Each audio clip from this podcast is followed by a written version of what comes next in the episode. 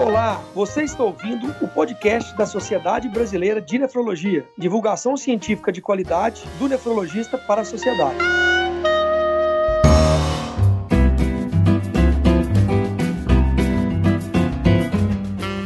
Ouvintes do podcast da SBN. Eu sou o Daniel Calazans, vice-presidente da Sociedade Brasileira de Nefrologia, e hoje temos o grande prazer de conversar com três grandes nefrologistas: doutora Lília Palma, doutora Elliot Sanders e doutora Maria Isabel. É um prazer muito grande contar com vocês. Eu queria que cada uma de vocês pudesse falar um pouco das suas qualificações, um pouco é, dos seus trabalhos, e vamos iniciar aí mais um podcast. Doutora Elliot. Oi, Daniel. É, então, bem-vindo a todos. É um grande prazer a gente ter a oportunidade de conversar sobre esses assuntos que a gente que fazem parte do nosso dia a dia, né? Eu sou nefrologista, é, atualmente eu sou professora de nefrologia na Universidade Federal de Juiz de Fora, onde eu sou responsável pelo, pelo serviço de transplante renal. É, essa é uma área dentro da nefrologia que me apaixona muito, né? E atualmente eu sou associada da Sociedade Brasileira de Nefrologia e da Associação Brasileira de Transplante de Órgãos no Departamento de Transplante. Excelente, doutora Elad, minha amiga mineira. Vamos agora, doutora Lília Palma. Boa noite a todos. É um prazer dividir essa mesa, essa conversa aqui com vocês. Eu sou nefrologista pediátrica,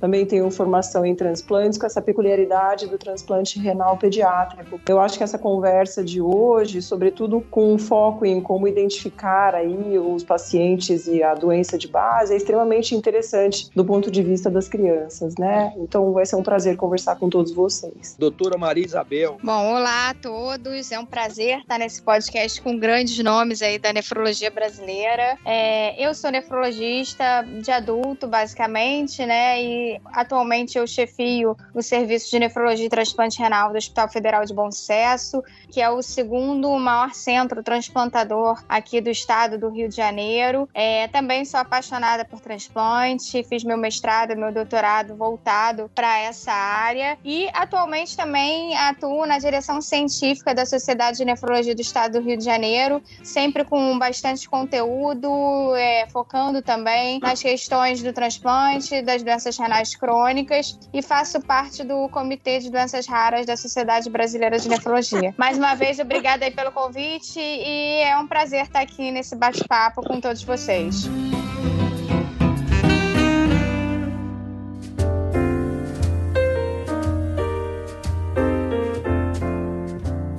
Ser muito bom a gente poder estar aí conversando com três grandes nomes aí de um tema tão importante, tão relevante, né? Então a gente vai tá, falar um pouquinho sobre definição, diagnóstico, falar um pouquinho sobre diagnóstico genético, mas vamos começar contextualizando um pouco, doutora Elis. Quem precisa de um transplante renal? Quantas Daniel... pessoas no Brasil estão nessa situação?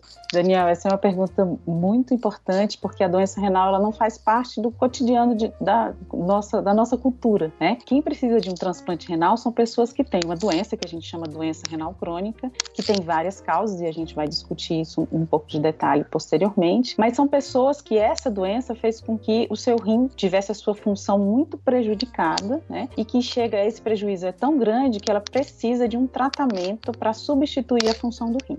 E basicamente a gente tem dois tratamentos, que são as terapias de diálise, hemodiálise, diálise peritoneal e o transplante renal, né? Dentre a, e o transplante renal comparado com essas outras, esses outros tratamentos, ele para quem quem consegue fazer o, o, transplante, ele é melhor porque a vida da pessoa ela fica muito mais próxima do que as pessoas que não têm essa doença, né? Então a vida dela, a qualidade de vida dela melhora, ela vive mais tempo. Né? Então pensando nas pessoas, essas, o transplante ele seria a melhor forma de tratar essa doença que a gente chama de doença renal crônica. Esse problema no Brasil a gente consegue medir isso, né? Vendo o número de pessoas que estão nessas terapias que a gente chama de diálise. Né? A gente tem dados que é da Sociedade Brasileira de Nefrologia, que é um, é um registro né, em que são encaminhados o número de pessoas que estão fazendo esse tratamento. Né? Então, a gente tem dados de 2020, eles estão um pouco atrasados ainda por causa da pandemia, mas a gente estima que a gente tenha cerca de 180 mil pessoas, pelo menos, que seriam potenciais candidatos para receber esse tratamento, né? porque eles já estão na outra forma de tratamento. Então, a despeito de. E uma outra característica muito importante, né, é que a despeito de aparentemente não ser muita gente, né, mas é, o transplante ele pode modificar muito e melhorar muito a vida dessas pessoas, né? Então, por isso a importância da gente conversar sobre isso aqui hoje. Doutora Elide, você podia conceituar um pouquinho quais são as doenças que podem levar uma pessoa a precisar de, de transplante renal? Isso é uma pergunta super importante, Daniel, porque a, apesar da gente achar que é uma doença que, que quem não está no meio, que não é profissional de saúde, talvez até não, não conheça ela, né? Como conhece, mas conhece as suas principais causas, que são doenças muito comuns, que é a hipertensão arterial, que a gente conhece como pressão alta, né? Que é uma doença que ela não tem sintomas nenhum, né? Mas ela comete cerca de 20 a 30% dos indivíduos. Então, ela é extrema, a hipertensão, que pode levar ao paciente prejudicar a função do rim dele, ele precisar do transplante, ela é muito comum. A segunda doença que causa, é, que está relacionado com a doença renal, é o diabetes mellitus, né? O diabetes também é uma doença que todo mundo conhece, já ouviu falar, né? ela comete cerca de 5 a 10% da população, então ela também é bastante comum. Então, o que é importante é que essas doenças, muitas vezes, apesar de elas serem muito conhecidas, elas são pouco diagnosticadas porque, via de regra, elas causam poucos sintomas. Então, tá aí a grande importância. A, o rim, ele pode ser prejudicado, né, quando a pessoa tem essas duas doenças e não as trata adequadamente. Acho que você falou uma coisa importante, né, que essas doenças realmente são doenças silenciosas, né, com o passar dos anos, o rim vai perdendo a filtração, né, vai ficando com taxas de filtração menores e só em estágios mais avançados que a população realmente, as pessoas começam a ter sintomas, né.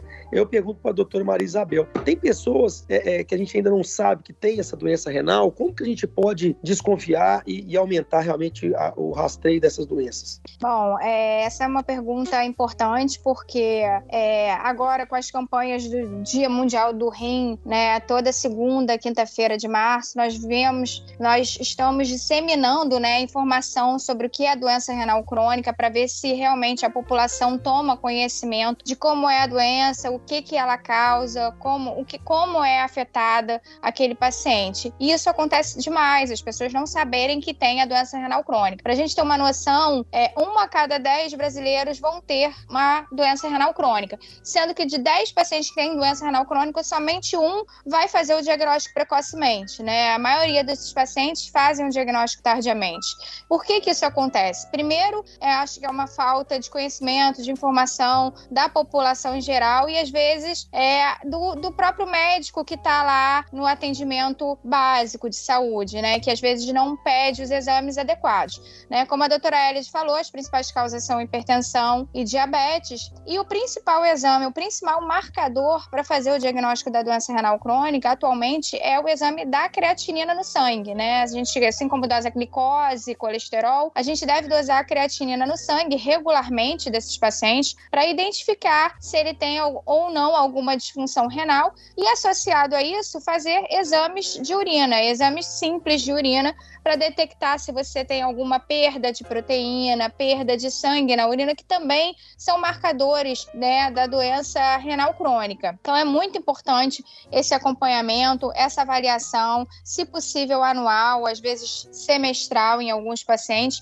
para justamente identificar precocemente e poder tratar, porque a doença renal crônica, ela só vai apresentar aqueles sintomas clássicos de náusea, vômito, às vezes insônia, inapetência, nos estágios mais avançados, né? Às vezes no estágio 4, estágio 5.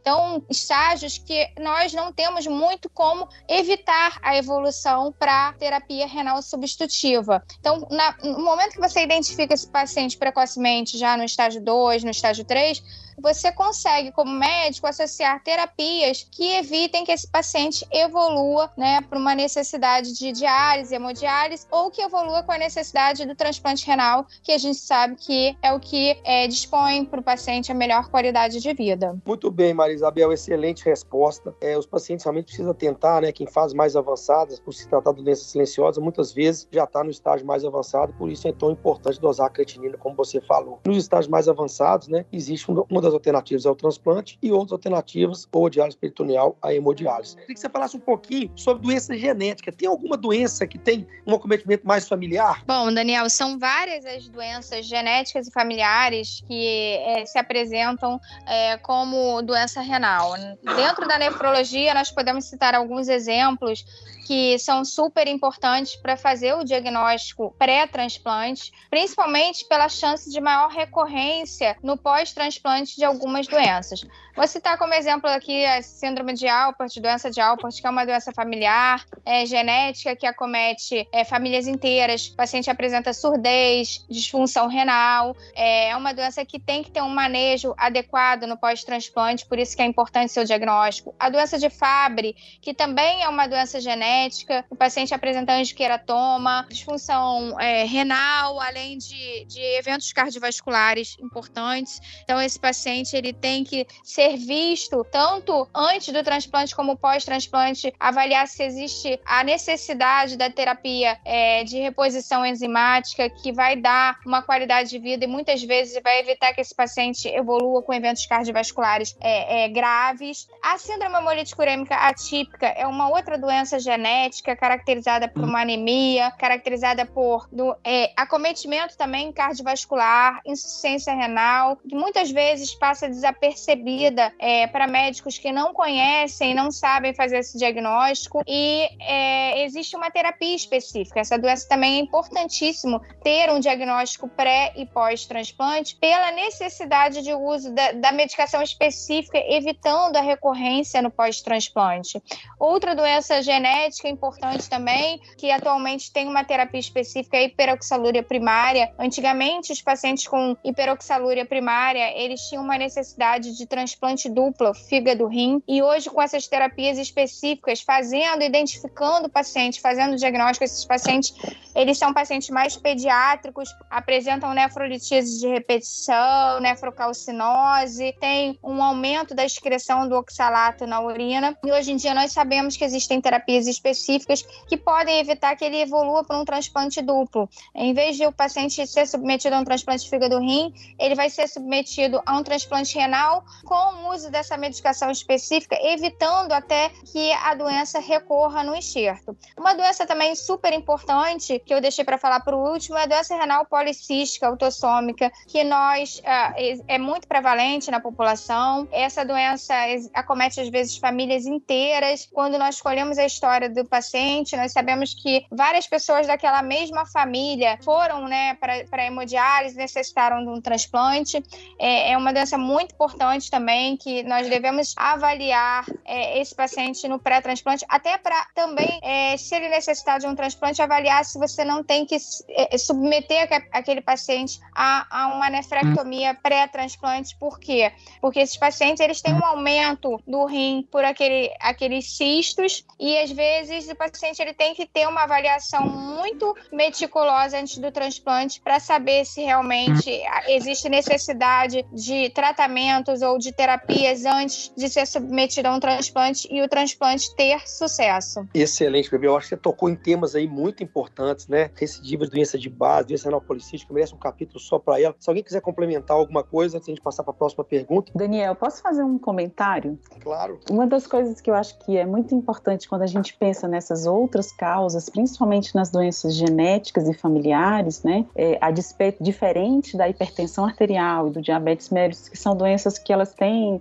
ah, basicamente, ah, elas são silenciosas ou têm complicações cardiovasculares ou da própria doença. Essas doenças genéticas que a, que a Isabel citou, elas são doenças que, em geral, além da doença renal, elas têm manifestações em outras bem diferentes, né? Então, por exemplo, a síndrome de Alport, como ela falou, é uma doença, é uma doença que dá uma inflamação no glomérulo e a pessoa tem surdez, né? É, a doença policística, como ela falou, a pessoa tem é, basicamente hipertensão arterial, alteração renal e pode ter, por exemplo, episódios de urinar sangue vivo. Então, uma diferença muito grande, eh, acho que bem importante entre as doenças mais comuns, né, e essas doenças genéticas e um pouco menos frequentes, mas muito importantes que a gente consiga identificá-las antes para poder tratá-las efetivamente depois que a pessoa transplanta, é que elas têm, além do acometimento, além do rim, elas têm acometimentos muito particulares em outros sistemas, em outros locais, outras manifestações clínicas que muitas vezes é o que faz a gente levar a pensar pensar que tem a doença renal. Daniel, só a última complementação da, da resposta da minha pergunta é que,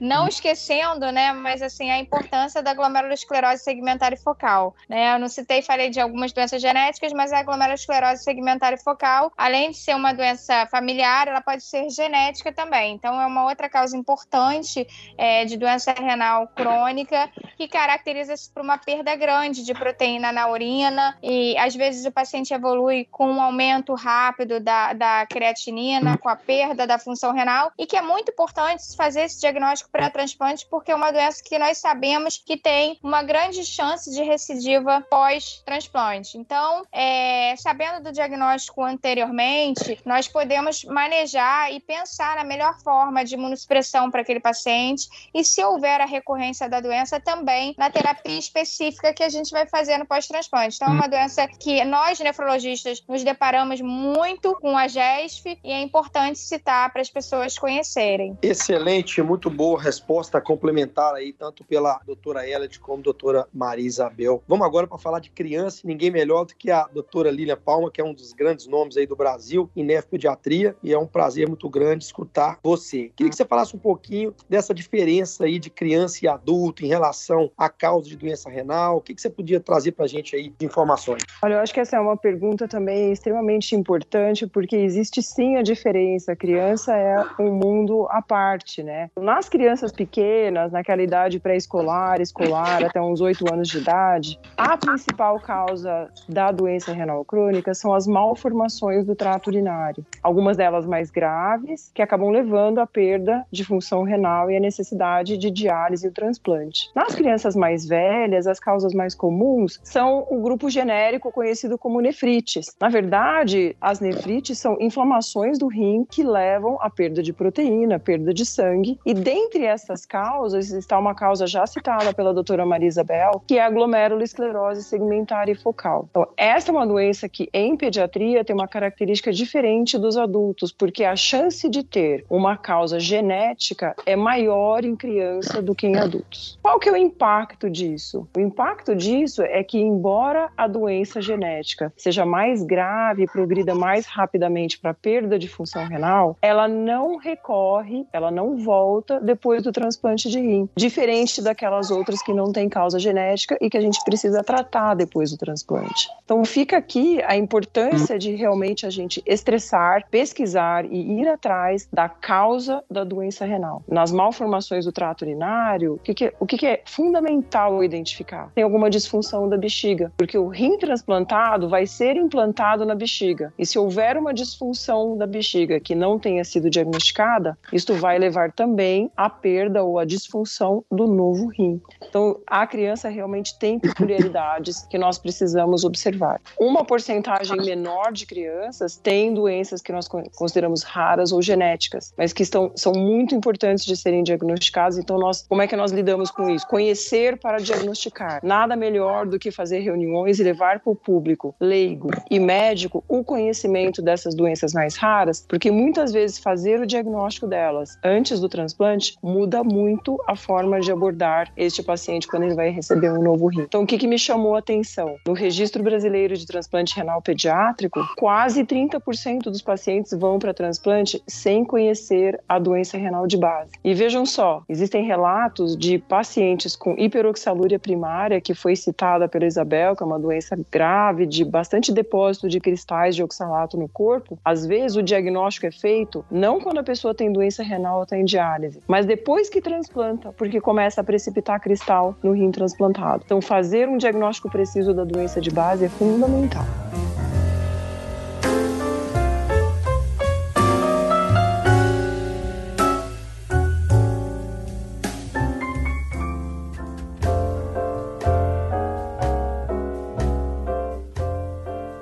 Pouquinho, então, se for doença de base. Doutora Elis, quando desconfiar que alguém tem alguma doença renal, como é que é esse processo de descoberta dessas doenças? Aí, Daniel, eu acho que é, existem, acho que dois, a gente pode separar em dois grupos, assim, maiores, né? Um são essas doenças mais comuns, quer dizer, o fato do indivíduo ele ter o que a gente chama de fatores de risco para ter doença renal crônica. Que são os pacientes que são hipertensos, que eles têm a doença hipertensão arterial, aqueles pacientes que têm a doença diabetes mellitus, quer dizer, esses são aqueles pacientes que, durante o seu primeiro é interessante, é importantíssimo que eles façam o tratamento, que eles saibam que tem a doença, que eles façam o tratamento e dentro do seu tratamento, quem cuida deles, né, avalia a função renal desses pacientes regularmente, né. Então, uma forma de você des descobrir a doença é se você tem essas duas doenças que são muito comuns, é sempre cheque se o seu rim está funcionando bem, né? Existem outras condições que a gente considera que são fatores de risco, mesmo que a pessoa pode inclusive se associar a, a ter diabetes hipertensão, que é ter obesidade, então, então é ter sobrepeso, estar acima do peso, isso é uma, uma condição que pode favorecer que o indivíduo possa evoluir com doença renal crônica, né? Se ele usa drogas que são tóxicas para o rim, por exemplo, drogas que a gente usa para dor, que são os anti-inflamatórios não hormonais, né? E a, ah, existem outras medidas, mas essa essas talvez sejam as mais importantes, né? E em relação às outras doenças que a, tanto a doutora Lilian como a, a doutora Isabel chamaram atenção, elas têm, elas têm formas de, de acometer as pessoas, quer dizer, elas se apresentam, os problemas que elas causam são muito diversos. Então, pode ser infecção do trato urinário, pode ser uma criança que não cresce, pode ser a pessoa que começa a inchar porque tem uma nefrite. Então, existe um, um leque muito maior, né, de manifestações clínicas, então, de forma como a doença aparece que a gente aí o médico tem que desconfiar, né? Mas se a gente imaginar, pensar que infelizmente o rim ele, ele é muito importante para a gente viver do jeito que a gente vive, né? Mas a gente só vai ter sintomas importantes quando a doença está numa fase mais avançada, né? E muitas vezes, como as, as colegas falaram, muitos pacientes infelizmente quando eles procuram o médico é porque o rim já está funcionando muito mal. Então ele está sem conseguir se alimentar porque ele tem, ele começa a vomitar, ele, ele começa a diminuir a, a eliminação de, é, de sal e de água e ele começa a ficar com falta de ar. Ele começa a ter outros problemas, principalmente, por exemplo, a anemia, ele começa a ficar muito cansado. Então, nessa fase, quando já está muito avançada a doença, ele vai precisar substituir a função do rim. Infelizmente, muitos pacientes só chegam nesse ponto, né? E é nesse ponto que, em algumas vezes, a gente nem consegue saber o que, que aconteceu. É como se a gente visse uma casa que pegou fogo, mas a gente não sabe onde é que o fogo começou, né? E, mas a forma da gente diagnosticar, portanto, é naquelas pessoas que elas têm o maior risco, né? Que aí eu chamaria a atenção, óbvio, né? Daquelas doenças mais comuns, mais uma vez eu estou me repetindo, mas isso é muito importante. Além disso, quando você tem sobrepeso, infelizmente a, a obesidade é uma epidemia, né? Quando você usa drogas que podem causar, podem prejudicar o rim, por exemplo, essas drogas que eu falei, que são remédios para dor, que são os anti-inflamatórios, né? E se você ficar doente, procure o um médico, porque eventualmente, pelo número muito grande de doenças que podem acometer o rim, mesmo não sendo muito frequentes, eventualmente uma dessas doenças pode levar com que seu rim pare de funcionar. Acho que um, um, um ponto que nós devemos falar assim para as pessoas que nos escutam assim para identificar além, né, porque a dosagem da creatinina, isso tudo são, são exames que nós fazemos é, é, é num posto de saúde, é, num hospital, porém tem, tem marcadores que a gente pode chamar atenção. Acho que uma importante é a perda de proteína na urina, né? Se o paciente, se, se você tem espuma na urina, muita espuma, né, isso pode ser uma evidência de doença renal. Então, é, às vezes eu avalio alguns pacientes, quando eu pergunto, você tem muita espuma na urina? E doutora, já tenho há um tempo, há mais de um ano. Então, se você acha que a sua urina está espumando demais, isso pode ser um sinal de doença renal crônica e aí vale a pena procurar um médico para ver se realmente tem algo a mais e, e o porquê dessa urina estar tá espumando tanto, né? Acho que é um fator que é sempre importante lembrar. Excelente, L, de ótima complementação, doutora Maria Isabel. Aproveita que você já falou. Queria que você falasse um pouquinho sobre causa. Quando a gente tem causas diferentes, existem mudanças no tratamento depois do transplante? É, eu acho que já citei algumas, algumas dessas causas anteriormente, mas com certeza é, existem manejos diferentes. Então, como a doutora Lilian falou, a doutora Ellis já falou anteriormente, é, o diagnóstico da doença de base é super importante para saber o tipo de tratamento que você vai proporcionar para aquele paciente. Então, existem algumas doenças genéticas que hoje têm tratamentos contínuos e que nós sabemos que se nós suspendermos aquele tratamento, a doença recorre no pós-transplante. É, existem é, doenças, por exemplo, como glomerulosclerose segmentar e focal, que dependendo, né, se a gente sabe que o paciente tem aquela doença, o tipo de imunossupressão pode ser diferente até mesmo um paciente que a gente sabe que tem um, um lupus, que é uma doença autoimune, que acomete vários sistemas, você vai pensar em associar, de repente, medicações específicas no pós-transplante. Então, é, é, é o manejo pós-transplante depende muito da doença de base. A hipertensão e a diabetes também é importante a gente saber, né? Assim, um paciente hipertenso tem que ter um controle pressórico muito adequado no pós-transplante. Paciente diabético às vezes, um diabético tipo 2, não adianta a gente transplantar um rim e ele ficar com manejo glicêmico, manejo da glicose ruim, a glicose muito alterada. Então, a causa da doença de base é primordial para o acompanhamento, tanto no pré-transplante, no peri-transplante e no pós-transplante, porque as medicações todas vão ser pensadas, vão ser prescritas pensando na doença de base. Excelente, doutora Marizela. Você falou um pouco sobre sobre recidiva. Como é que funciona isso? Quais doenças que podem voltar no rim transplantado? É, a recidiva da doença é quando aquela doença que causou a, a, a disfunção do rim, ela volta naquele rim transplantado. Né? Existem várias doenças que podem levar a isso. A principal delas, que todos conhecem, é a glomerulosclerose segmentar e focal. Como a Lilian falou, na criança, né, a doença genética, muitas vezes a recorrência é menor. Porém, as causas que a gente ainda não conhece, as gestos familiares, a chance de recorrência na literatura varia de 15 até 60% em alguns casos, em alguns centros. Então, essa é uma das principais delas, né, que, que recorre no, no pós-transplante, mas existem outras doenças, como a glomerulopatia por C3, que é uma doença mais rara, é uma doença que muitos nunca escutaram falar, mas é uma doença que acomete uma parte do rim que se chama glomérulo. Esse glomérulo, ele tem depósitos de um, de um componente chamado C3 e no pós-transplante essa doença também pode voltar. É, a síndrome hemolítica urêmica atípica também é uma doença relacionada ao complemento, que, é, como eu falei anteriormente, que leva a uma anemia, leva a cometimento de outros sistemas e a insuficiência renal, e é uma doença que também, se não for tratada adequadamente, tanto no pré e no pós-transplante, ela tem grande chance de voltar no rim transplantados. Acho que a importância da gente conversar sobre tentar definir a etiologia, ela tem dois pontos principais que acho que as minhas colegas já, já abordaram, mas eu queria talvez resumir, né?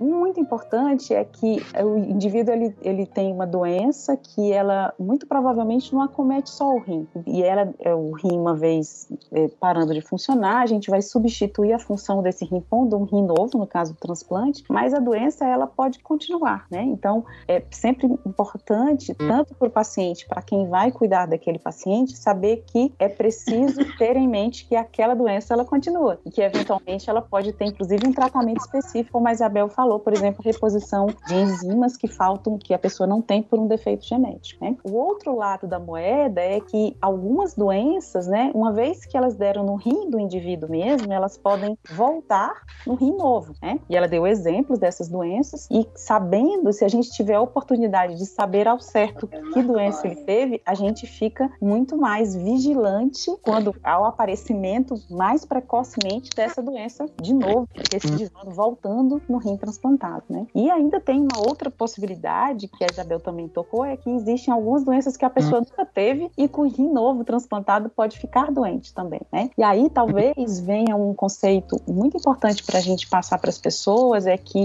o transplante ele, é, ele tem essa peculiaridade de que a pessoa fica muito melhor transplantada, então a qualidade de vida dele melhora, mas é importante importante que as pessoas saibam que ele continua em tratamento, né? Então ele precisa de tomar remédios que são importantes para evitar que o seu organismo rejeite aquele rim que ele recebeu, né? Que a gente continua a tratar as doenças que ele tinha antes e que é, a gente só consegue fazer isso se a pessoa seguir o tratamento, né? Então, um conceito muito importante em relação ao transplante, ele é muito bom, mas a gente precisa tomar muito bem conta desse rim novo, para que ele dure o máximo de tempo possível. Excelente, muito bom. A gente sabe, né, doutora que tem algumas doenças que a gente não consegue diagnosticar antes do transplante, né? E são muitas causas. E muitas vezes os pacientes já chegam realmente em estágio mais avançado, onde uma biópsia já não é mais possível. Eu queria que você falasse um pouquinho qual que é o impacto de se diagnosticar uma doença já quando ela já recorre no rim transplantado, já e já não é de uma fase tão precoce. Queria que você comentasse um pouquinho. Bom, o impacto pode ser devastador, né? Tem algumas doenças, como já foram citadas, a síndrome hemolítica urêmica atípica, por exemplo, que é uma doença genética do sistema complemento.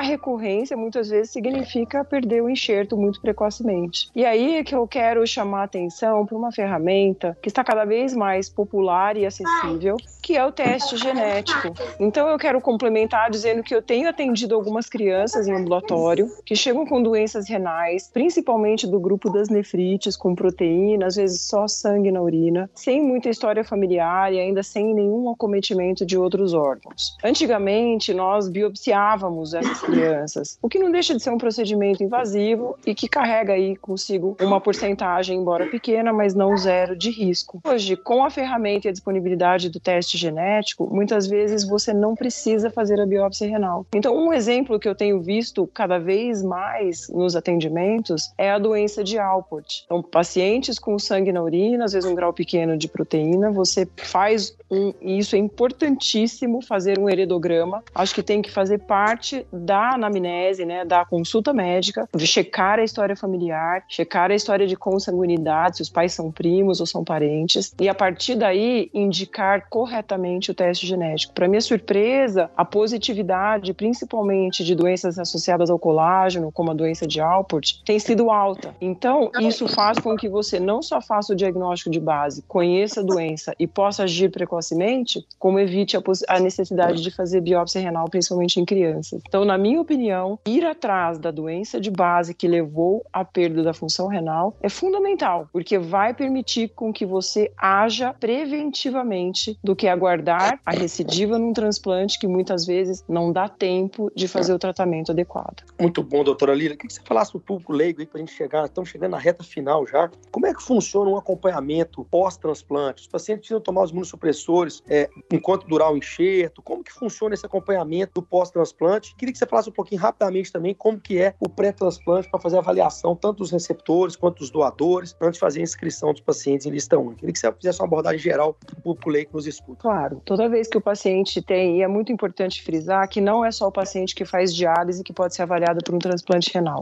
Existe uma modalidade chamada transplante preemptivo, ou seja, aquele que é feito antes de se dialisar. Em algumas situações, como crianças e diabéticos, aqueles que têm menos de 15% de funcionamento do rim. Nas outras causas, os que chegam a 10% de funcionamento do rim, mesmo sem diálise, podem ser submetidos a um transplante. Estes pacientes candidatos ao transplante devem passar por uma bateria de exames, um check-up, sobretudo da parte cardíaca e muitas vezes também das doenças ginecológicas, da parte neurológica ou de qualquer outro acometimento. Não esquecer que é importante que seja avaliado por um urologista experiente em transplante e também reforçar a importância de ter avaliação bucal, que muitas vezes as lesões, as inflamações e infecções da boca são causas frequentes de infecção. Então, uma vez que faz essa avaliação completa por exames e especialistas, esse paciente pode ser inscrito na fila de transplantes. Esse é um processo bastante complexo que eu acho que vale a pena depois, se a gente tiver alguma dúvida, entrar em mais detalhes, mas colhe-se um exame genético, este exame faz parte de um banco, que é a lista única, e toda vez que tem um doador, um programa de computador faz a compatibilidade da tipagem genética e vai elencar a lista de pacientes candidatos àquele rim.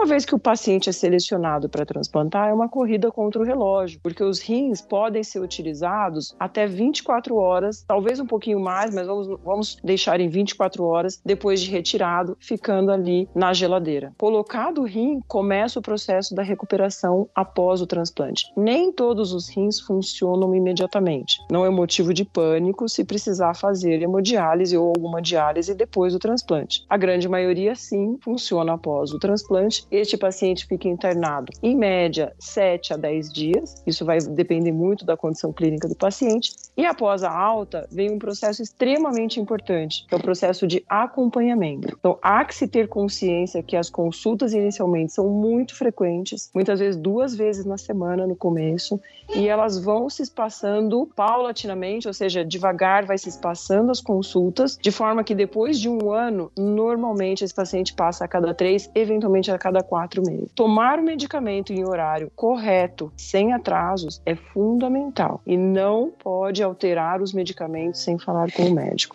Não são só os medicamentos, mas também estilo de vida. Então, não raro, os pacientes ganham muito peso depois do transplante. Por quê? Não tem insuficiência renal, tem o uso de corticoide, eles têm um melhor aproveitamento dos alimentos e eles não têm mais as restrições da diálise. Então, eu costumo dizer que é um pacote que nós temos que olhar. Um pacote pessoal, um pacote de medicamentos, um pacote familiar. Tudo isso tem que ser contemplado. Então, o transplante é sim um tratamento de altíssima complexidade e nós precisamos que o paciente seja não um paciente, mas um parceiro no tratamento.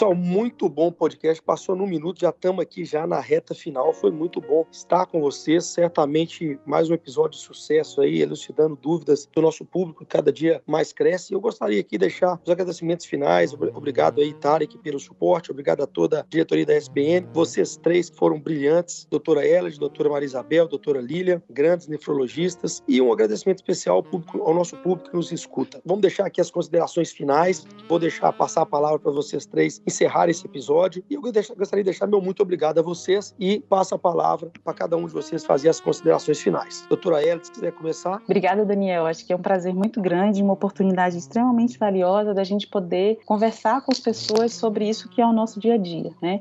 É, chamar a atenção, acho que a mensagem que eu gostaria de dizer que a doença renal crônica é uma doença que é, assim, ao contrário do que a gente imagina, ela é até frequente, acomete 1 a 10% das pessoas adultas, né?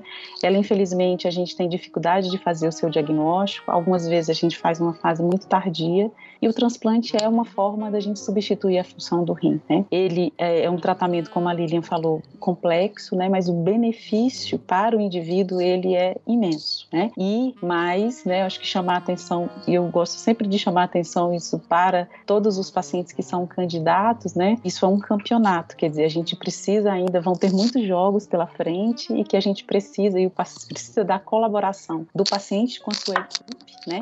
para que ele cuide melhor possível possível desse rim, para que ele funcione o maior tempo possível e que a pessoa possa se beneficiar e a sua vida ser melhor. Muito obrigada pela oportunidade. Doutora Maria Isabel. Queria mais uma vez agradecer a participação nesse podcast com nomes tão relevantes da nefrologia brasileira. Acho que um tema super importante falar sobre as causas da doença renal crônica. Queria deixar como mensagem final que é importante nos cuidarmos, cuidando de você, cuidar do seu rim, procurar saber sobre a função renal, para assim podermos fazer um diagnóstico precoce da doença renal crônica, porque a doença renal crônica, nos seus estágios é, mais precoces, tem um tratamento, porém, aqueles pacientes que estão evoluindo para terapia renal substitutiva, saber que o transplante é a melhor opção, é a opção que dá maior qualidade de vida e sempre tentar identificar a causa da sua doença de base. Isso é essencial. Procurar conversar com seu médico,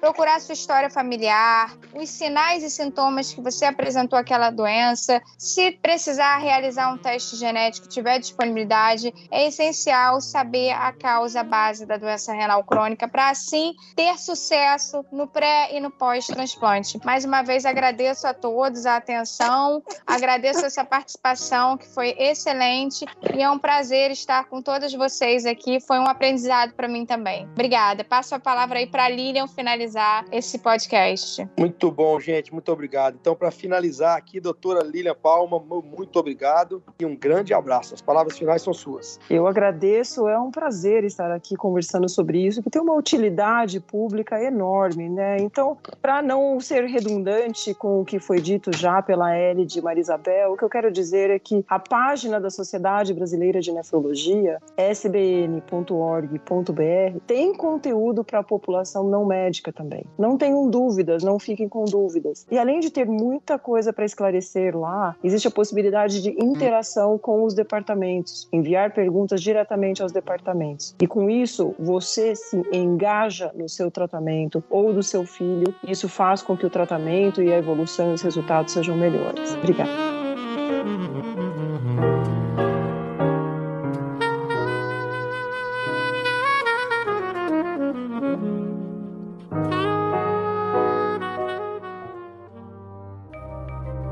Este programa foi produzido por Mentes Deviantes.